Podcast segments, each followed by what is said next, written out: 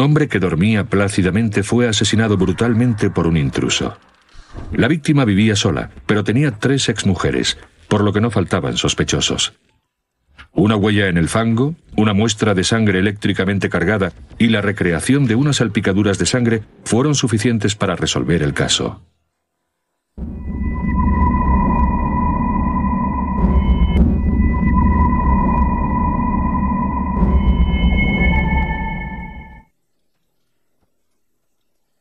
Bill Lowe's, de 47 años de edad, en raras ocasiones faltaba a su trabajo.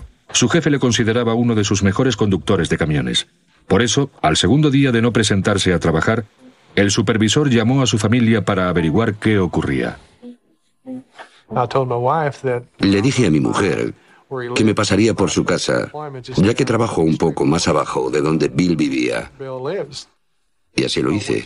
Fui a su casa. El coche de Bill estaba aparcado fuera y la puerta de entrada abierta. En el interior, Joe encontró a su hermano. Según afirmó, nunca había visto algo así. Y estaba tumbado en la cama. El suelo lleno de sangre, las paredes llenas de sangre, fue horrible. Los agentes me dijeron que nunca habían visto tanta sangre en el techo. El cuerpo de Bill se encontraba bajo las sábanas de la cama. Estaba frío, lo cual indicaba que llevaba muerto un tiempo. Nunca me hubiera imaginado que eso me podía pasar a mí o a alguno de mis familiares. En una pequeña localidad como Cape Girardeau, Missouri, los agentes de policía conocían bien a Bill Lowe's. Todos estaban de acuerdo en que era un hombre muy afable que aunque no llegó a terminar el instituto era un trabajador muy concienzudo. En su tiempo libre jugaba al billar en uno de los bares locales. Había tenido problemas con la bebida, pero nada más. Nada parecía indicar que William Lowes estuviera involucrado en drogas, bandas criminales o actividades ilegales. La policía no encontró señales de que la puerta de entrada hubiera sido forzada, pero Lowes tenía la costumbre de no cerrarlas con llave. Sin embargo, solo sus amigos y familiares sabían esto. Quien cometiera el crimen o sabía que había dejado la puerta sin cerrar o tenía las llaves de la casa. Por tanto, se trataba de alguien de su entorno. El hecho de que su cartera estuviera en el bolsillo de sus pantalones intacta indicaba que el móvil del crimen no había sido el robo. Por regla general, en el 75% de las investigaciones de homicidios, la víctima conocía a su asesino o tenía algún tipo de relación con su asesino, es decir, eran amigos o familiares. La patóloga forense Mary Case realizó la autopsia y determinó rápidamente que se trataba de un homicidio. Tenía cuatro heridas muy grandes arriba y detrás del oído, en la parte posterior de la cabeza. La doctora Case encontró pruebas que demostraban que Bill estaba dormido cuando fue atacado y que no llegó a ver a su asesino. No había lesiones defensivas, es decir, lesiones que se producen cuando la víctima intenta evitar un ataque y levanta el brazo. En esos casos vemos lesiones en esas zonas, pero en este caso no había más lesiones. Bill Lowes estaba prácticamente sordo de un oído y parcialmente del otro, lo cual también demostraba que podía haber estado durmiendo en la cama y no haber oído al asesino entrar en su casa. Fue un ataque muy despiadado. Estaba durmiendo en la cama y por las salpicaduras de sangre se sabe que ni siquiera se movió. La policía no encontró el arma homicida en la escena del crimen, pero la doctora Case sospechaba que era un objeto alargado y rectilíneo. Podía haber sido una barra o un bate de béisbol. Los investigadores no encontraron huellas dactilares sospechosas en el interior de la vivienda de Bill. Sin embargo, afuera hallaron la primera prueba forense. La huella de unas zapatillas en el fango. Había llovido en Cape Girardeau. Por tanto, esa huella no podía tener días o semanas, porque la lluvia la habría borrado. Los expertos vertieron yeso sobre la huella. Es una técnica forense que tiene más de 200 años de antigüedad. Cuando el yeso se endurece, los investigadores tienen una huella clara. Y si encontrábamos a la persona que llevaba esa zapatilla de deporte, podríamos confirmar si esa persona había estado en la escena del crimen cuando suponíamos que tuvo lugar el asesinato.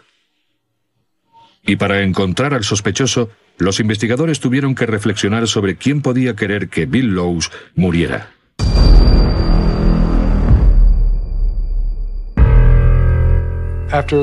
Después del funeral, no sé cuántas personas vinieron a decirme que Bill les había ayudado o que les había dejado quedarse en su casa o que les había dado de comer cuando no tenían nada. Bill era así. Bill era de esa manera, era así. Y que muriera de esa manera no es justo. Para encontrar al asesino de Bill Lowe's, se empezaron a barajar posibles sospechosos. Pensamos que podía haber sido algún compañero de trabajo que estuviera enfadado con él, o que hubiera tenido una aventura amorosa con alguna compañera de trabajo y eso hubiera provocado la animosidad de un esposo. Aunque Bill Lowe's no estaba casado en el momento de su asesinato, tenía tres exmujeres. El 80% de los homicidios son considerados pasionales.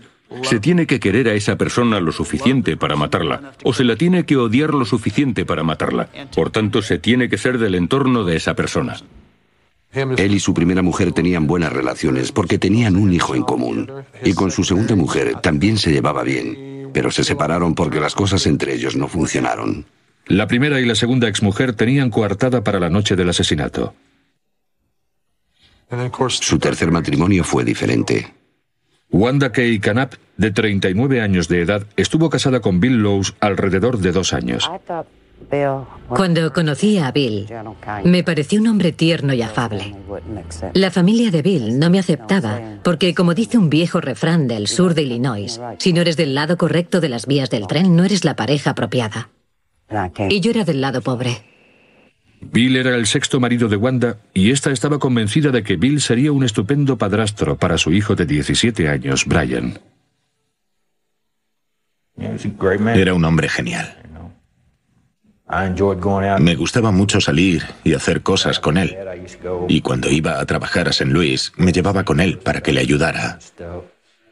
Tanto Wanda como Bill bebían en exceso, acumularon muchas deudas y sus peleas llegaban en ocasiones a las manos. Cuando empezaban a beber, todo se iba a la mierda. Yo le quería, fue un padrastro estupendo. Pero cuando bebía, todo se iba a la mierda. Decidí separarme porque en una ocasión me pegó una paliza brutal. Bill no era un maltratador como algunas personas intentan hacer creer. No lo era. Wanda y Bill se divorciaron un año antes de que este fuera asesinado. Y a los investigadores les sorprendió mucho saber que Wanda seguía siendo la beneficiaria de un seguro de vida de Bill valorado en 20 mil dólares. Había un móvil de 20 mil dólares para querer matarle. Ella no estaba casada ya con él y tenía problemas económicos. Por tanto, los agentes vieron una bandera roja y decidieron investigar a esta persona. Wanda negó con vehemencia tener algo que ver en el asesinato de Bill. La policía me preguntó sobre el seguro de vida y yo les dije que no sabía nada al respecto. Y Wanda tenía coartada. La noche del asesinato estuvo en un bar con su nueva pareja y había muchos testigos que la habían visto allí. Se tuvo que descartar que ella hubiera tenido algo que ver con el caso. Su hijo Brian también tenía una coartada sólida. Había estado de acampada con su amigo Mike Hale. Michael Hale respaldaba a Brian Cruz. La coartada era que habían ido a pescar y podía presentar recibos de los establecimientos donde compraron el material de pesca y la comida. Nadie parecía tener motivos para el asesinato, así que la investigación dejó de avanzar.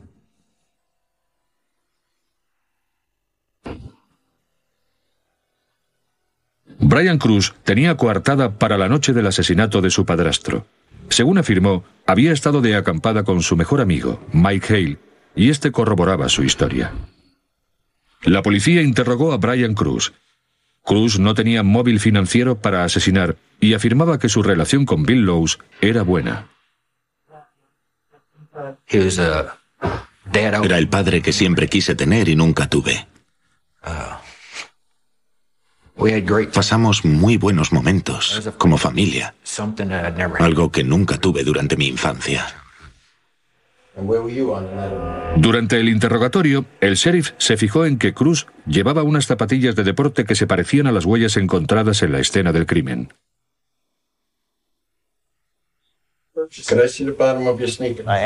Le pedí que me enseñara las suelas de sus zapatillas. Y cuando me las enseñó, recordé las huellas de la escena del crimen. Y me parecieron muy similares.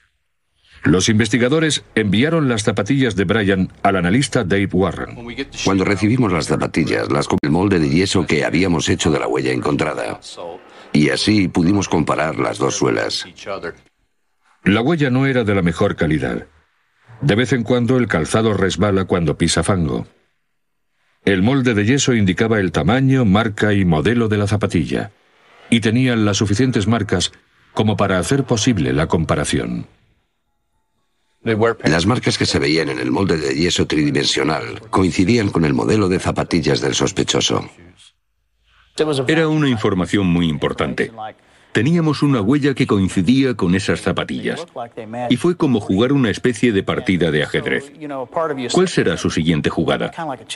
Recuerdo que él estaba sentado al otro lado de la mesa pensando, Dios mío, tienen mis huellas de la escena del crimen. Mierda. ¿Qué digo ahora?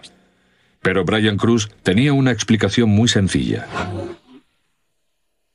Según él, había ido a la casa de Bill unos días antes del asesinato para recoger algunas cosas de su madre. Decía que la huella era de entonces, pero la policía necesitaba confirmar la coartada de Brian de la noche del asesinato.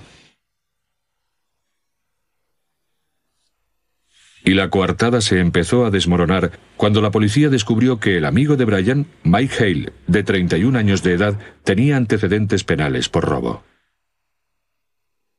Michael Hale ya había estado en la cárcel y sabía a lo que se arriesgaba.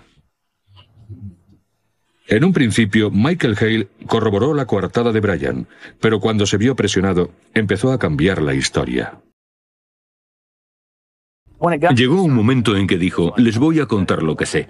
Y en ese punto la coartada de Brian Cruz empezó a caer por su propio peso. Mike Hale admitió que estuvo con Brian Cruz la noche del asesinato y que fueron a la casa de Bill Lowe's. Hale contó que esperó a Brian fuera mientras éste iba a hablar con su padrastro.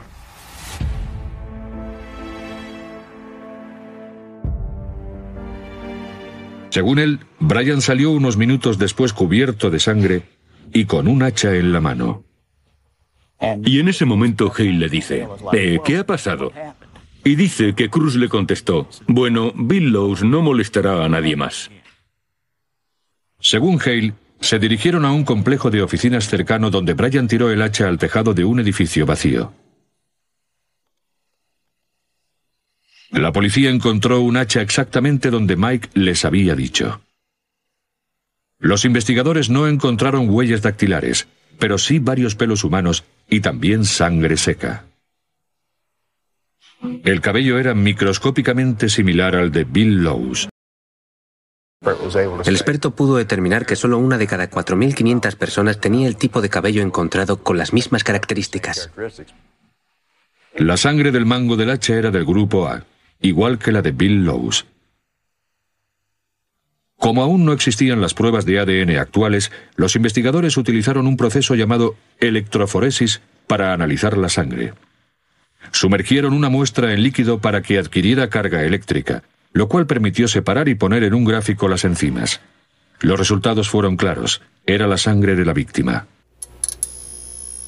Solo 3 de cada 100 personas tienen la misma combinación de enzimas. Y Bill Lowe's era una de ellas. Por tanto, teníamos un arma que posiblemente había sido el arma con que asesinaron a William Lowe's. Sin embargo, los investigadores seguían necesitando pruebas de que Brian Cruz era el asesino. ¿O sería Mike Hale?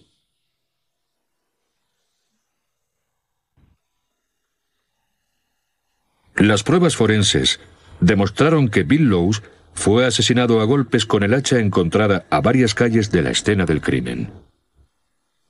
Pero no había huellas dactilares en el mango. Por tanto, los investigadores no estaban seguros de quién había utilizado el arma.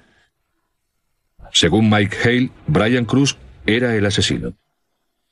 Pero cuando se le informó de la declaración de Hale, Cruz lo negó. Se lo puedo decir mirándole a los ojos, se lo puedo decir a un detector de mentiras y puedo afirmar que yo no maté a Bill Lobbs. Yo no conspiré para matar a Bill Lobbs y puedo hacer todas las pruebas que usted quiera para demostrarlo. Según Cruz, su acusador Mike Hale era el verdadero asesino. Los investigadores confiscaron la ropa que los dos hombres llevaban la noche del asesinato. Tras un exhaustivo análisis, no encontraron salpicaduras de sangre en la ropa de Mike Hale. Y de haber participado en el asesinato, hubiera habido sangre en su ropa. Sin embargo, en la sudadera negra y en los pantalones de Brian Cruz, sí se encontraron restos de pequeñas manchas de sangre, muy sospechosas. La sangre era de Bill Lowe's, la sangre de la sudadera indicaba que nuestra víctima y el sospechoso habían estado juntos en algún momento cuando la víctima sangraba. Y eso era muy significativo. Cruz admitió entonces que estuvo en la casa de Bill la noche de su asesinato y alegó legítima defensa. ¿Qué ocurrió esa noche? Básicamente quedaban algunas cosas mías en la casa y fui a recogerlas. Él me amenazó con un hacha de mano y yo se la quité y le golpeé en la cabeza con ella. Es cierto que le golpeé, pero no le maté. Eso lo sé con seguridad. Respiraba cuando lo puse en la cama. Sé que estaba vivo cuando yo me fui de la casa. Según Cruz, fue Mike Hale el que volvió a la casa después y mató a Lowe's. Sin embargo, las pruebas forenses contradecían eso. No había indicios de que hubiera habido un ataque en la cocina como aseguraba Cruz. Si le hubiera golpeado en la cocina, habría habido manchas de sangre, y no las había. Y había otras discrepancias. Por su voz, sabía que había estado bebiendo. Sin embargo, los análisis toxicológicos indicaban que el nivel de alcohol en sangre de Lowe's era de cero. Estaba claro que mentía. No dijo la verdad. Y cuando tienes a alguien que está contando una historia que no es real, hay que pensar, ¿por qué está contando una historia que no es cierta? Y decir algo tan evidentemente falso, como que estaba borracho, cuando no lo estaba, demuestra que esa persona está ocultando algo. Brian Cruz fue detenido y acusado del asesinato de su padrastro. Según los fiscales, el móvil fue el dinero. Brian Cruz decidió matar a su padrastro antes de que quitara a su madre como beneficiaria de su seguro de vida.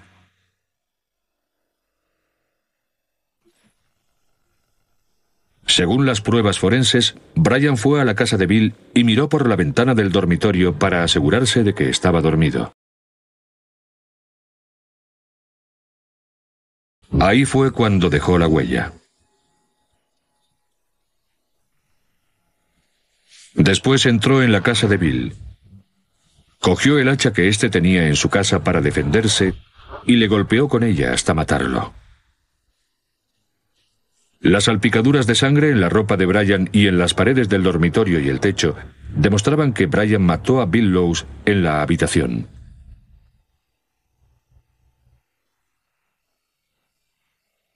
Posteriormente se deshizo del arma homicida tirándola al tejado de un edificio de oficinas vacío.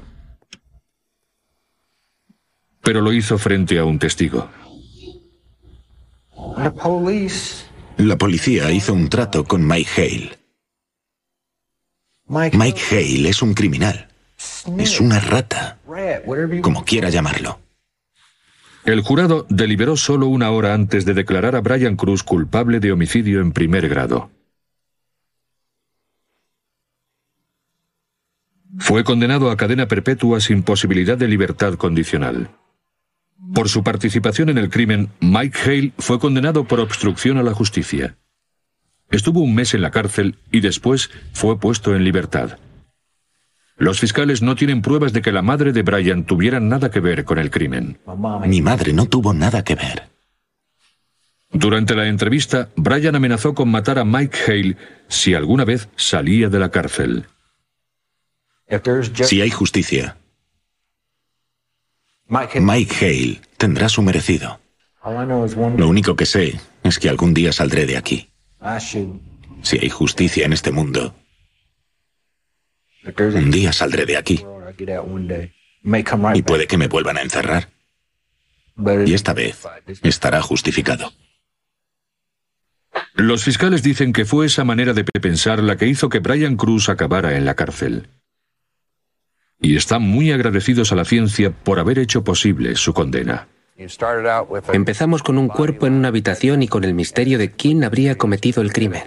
Y resultó que fue asesinado por un hijastro que le guardaba mucho rencor y que vio la posibilidad de ganar algún dinero. Y le mató para que su madre se hiciera con ese dinero. Brian nos mintió y nosotros lo sabíamos. Las pruebas de la escena del crimen nos estaban contando una historia diferente y esas pruebas no mienten.